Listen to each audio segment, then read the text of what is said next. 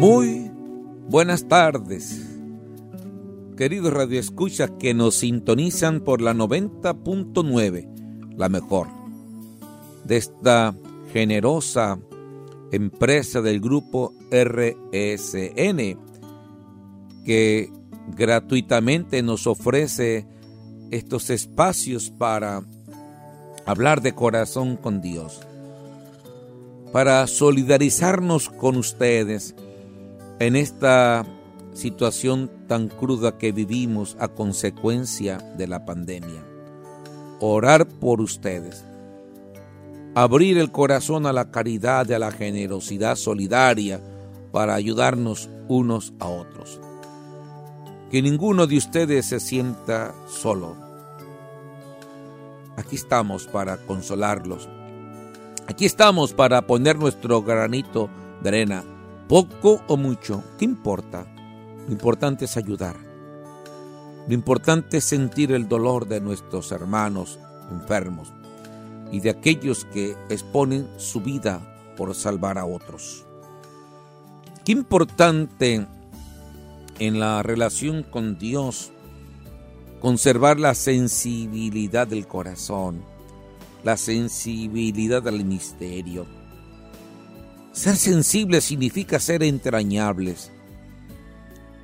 Ser sensible significa tener nostalgia de Dios. Ser sensible es estar abierto al amor.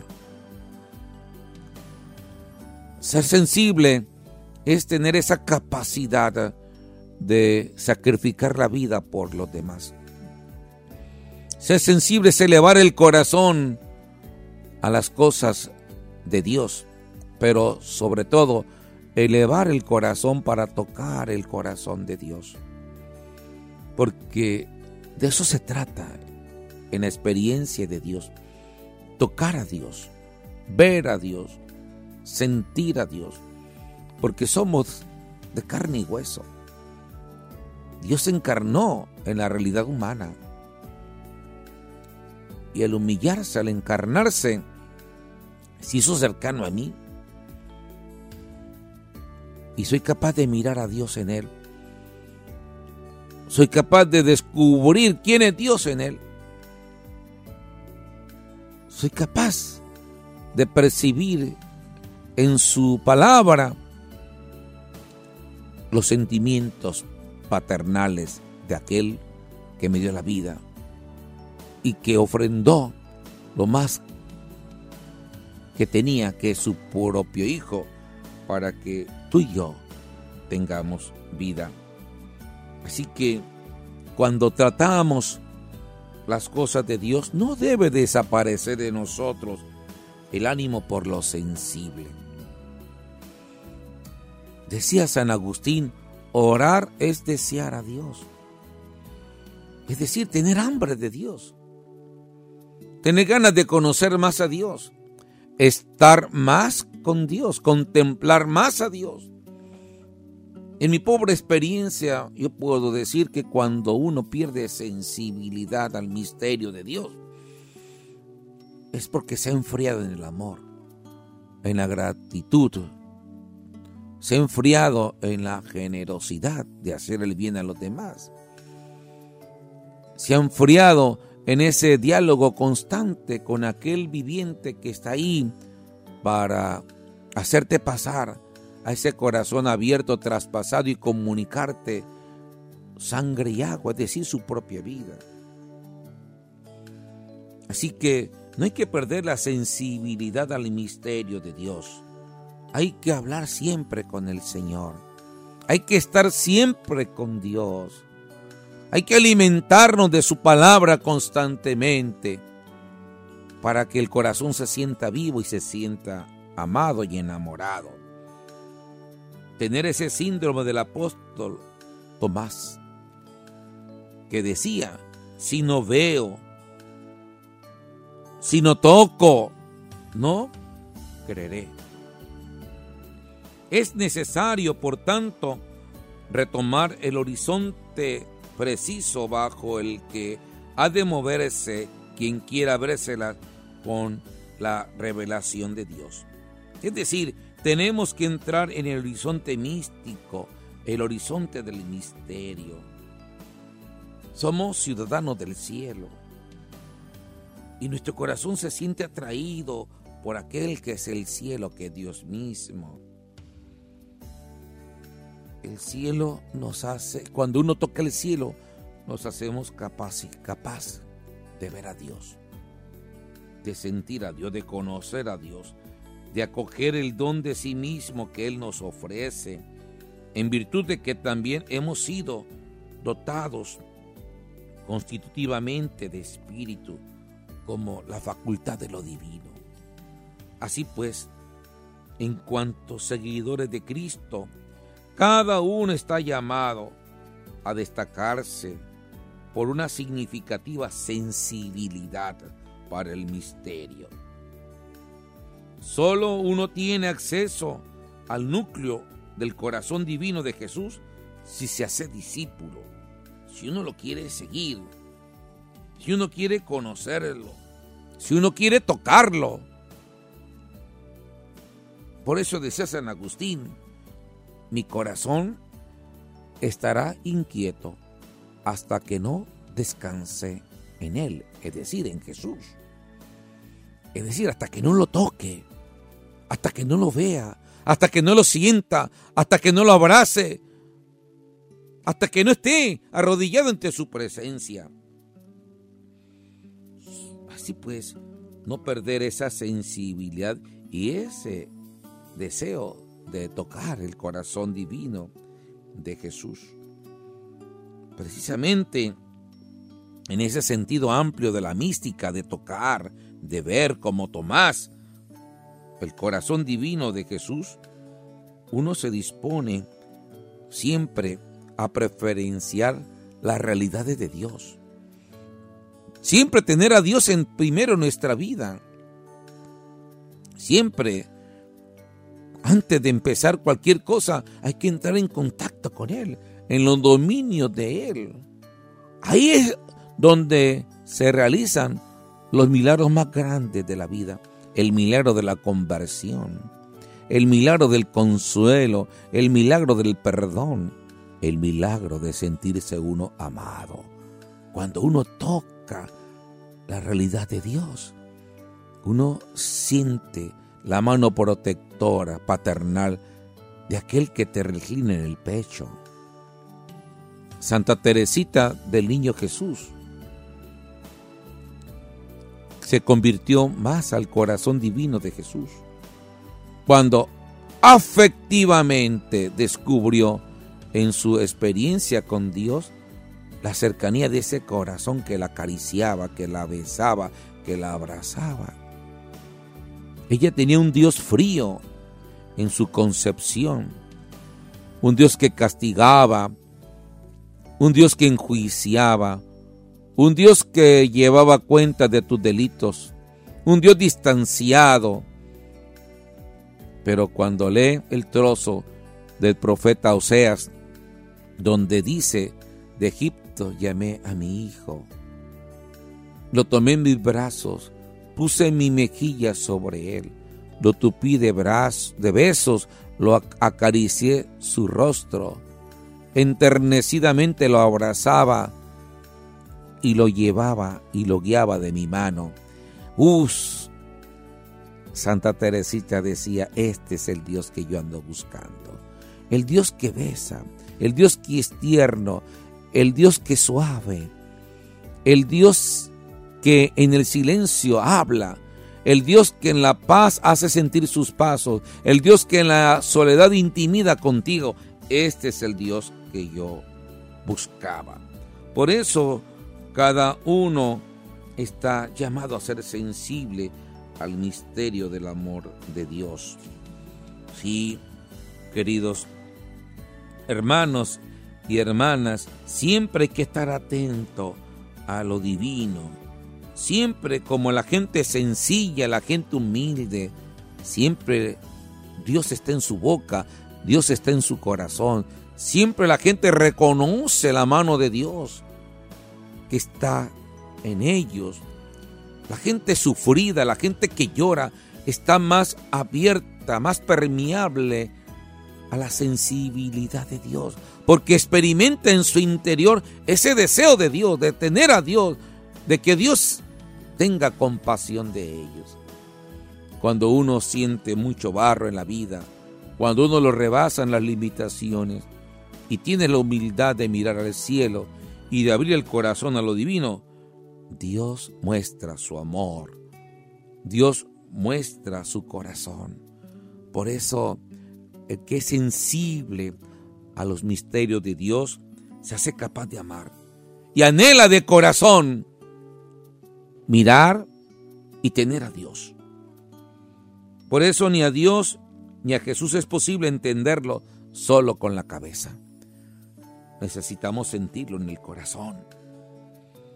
Quien quiera saber algo de Él debe lanzarse al tremendo, admirable y fascinante modo de conocimiento de la mística.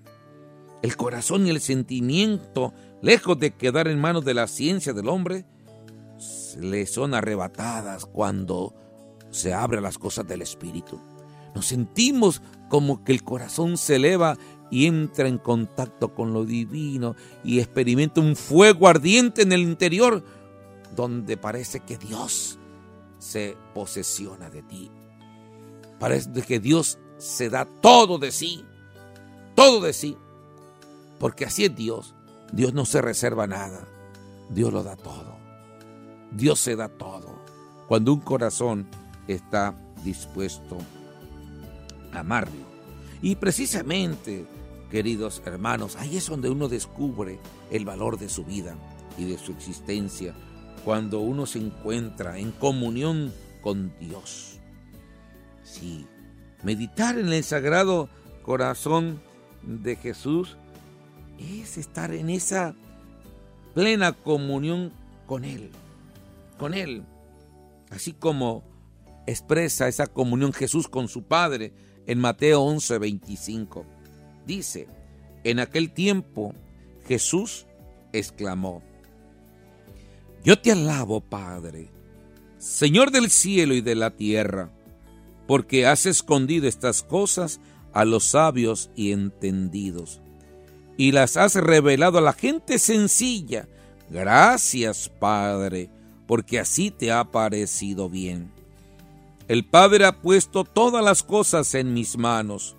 Nadie conoce al Hijo sino el Padre, y nadie conoce al Padre sino el Hijo, y aquel a quien el Hijo se lo quiera revelar. Estamos ante una joya de la oración de Jesús, que se suele llamar el himno jubiloso de Dios. Se trata de una oración de reconocimiento y de alabanza, como hemos escuchado. Te doy gracias, Padre. Te doy gracias indica dos cosas. La primera es reconocer hasta el fondo, es decir, la intimidad, la intimidad de entregarse todo en las manos de Dios, como lo hizo Jesús. Eh, hasta el fondo, ahí en lo íntimo, ahí donde se funden el amor del Padre y el amor del Hijo, hasta el fondo, que es la conciencia y el gozo total de estar de acuerdo con el proyecto de Dios. Reconocer hasta el fondo y también en, en el campo de la conversión, y llegar hasta el fondo de nosotros mismos y sentir la necesidad de Dios. Y la segunda, gracias te doy, significa estar de acuerdo.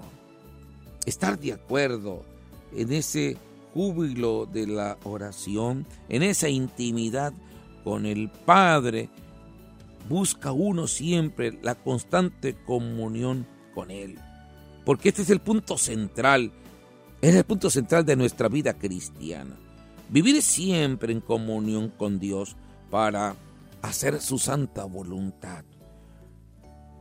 Dice Jesús, todo me ha sido entregado por mi Padre, y nadie conoce quién es el Hijo sin el Padre, ni quién es el Padre sin el Hijo, y aquel a quien el Hijo se lo quiera revelar. Jesús afirma que solo el Hijo conoce verdaderamente el corazón del Padre. No se puede conocer al Señor sin una comunión íntima con Él. Jesús dice que para conocer a Dios hay que tratarlo, hay que hablar con Él constantemente, hay que estar cerca de Él, hay que buscarlo constantemente, hay que entrar en esa montaña de intimidad, de estar a solas con Él. Esto es la parte esencial de nuestra vida cristiana. Solo puedo conocer a Dios si estoy en un contacto verdadero de persona a persona, de corazón a corazón con Él. Porque esto es una gracia. Solo Él me puede revelar quién es Dios. Por eso tengo que estar en comunión constante con el corazón divino de Jesús para experimentar el abrazo del Padre, las entrañas del Padre. Jesús con esta expresión nos hace ver que Dios es mi creador. Te doy gracias, Señor del cielo y de la tierra. Te doy gracias que yo soy creador, yo soy criatura, yo soy hechura de Dios. Y en esa oración íntima experimento las manos amorosas de Dios. Sí, ahí es, ahí en esa comunión, en ese soplo divino que es la oración, en esa suave brisa que experimenta uno en la oración, es donde uno va descubriendo la historia de amor que Cristo va narrando en mi corazón. Siempre hay que orar. Siempre hay que reconocer que Él es mi Señor y mi Dios. Por eso al comienzo del himno Jesús expresa su alegría, porque la voluntad del Padre es mantener estas cosas ocultas a los entendidos y los sabios y revelarlas a los pequeños. En esta expresión de su oración, Jesús manifiesta su comunión con la decisión del Padre, que abre sus misterios a quien tiene un corazón sencillo. La voluntad del Hijo es una cosa sola con la del Padre.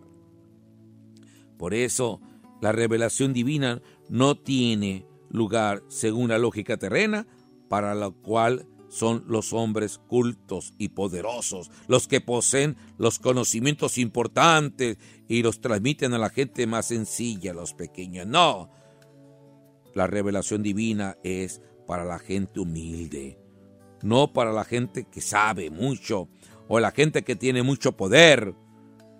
¿Por qué? ¿Por qué no saben tratar de corazón a los pequeños? Dice el Señor Jesús los poderosos de este mundo se sobreponen a los demás. Que no sea así entre ustedes, dice Jesús. El que quiera ser grande, que sea el último. El que quiera ser primero, que sea el último, el servidor de todos, dice Jesús. Nuestra vocación es servir, no es estar por encima de los demás. Es servicio, es servicio. Por eso Jesús dice, pues si quieres aprender a servir, hazte como los pequeños, hazte como niño. Dios ha usado un estilo muy diferente. Los destinatarios de su comunicación han sido precisamente los pequeños. Sí, papá, se siente como un pequeño en los brazos de su padre. Se siente abandonado en los brazos de su padre. Se siente anonadado en los brazos de su padre. Ahí expresa el fondo de su corazón, su adhesión íntima con su Padre, con su Padre. Entonces, toda la vida de nosotros como personas espirituales tiene que ser esa adhesión amorosa, de corazón a corazón, con el Señor. Porque las cosas de Dios son cosas de amor, son cosas de amor, son cosas del corazón. Son cosas entrañables, son cosas que salen desde el dentro de uno mismo, son cosas de la vida interior, son cosas de intimidad, son cosas de confidencialidad, son cosas de sigilo. Por eso el ser humano mientras más entra a su corazón para hablar a Dios, más lo conoce, más lo ama, más se consagra, más lo tiene como su sostén, como su defensa, como su respaldo. Así que queridos hermanos, ¿qué significa ser pequeños? ¿Qué significa ser sencillos? Respondamos echando una mirada al sermón de la montaña, donde Jesús afirma, Bienaventurados los limpios de corazón, porque ellos verán a Dios. Es la pureza del corazón lo que permite reconocer el rostro de Dios en Jesucristo. Es tener un corazón sencillo como el de los niños, sin la presunción de quien se cierra en sí mismo, pensando que no tiene necesidad de nadie, ni siquiera de Dios.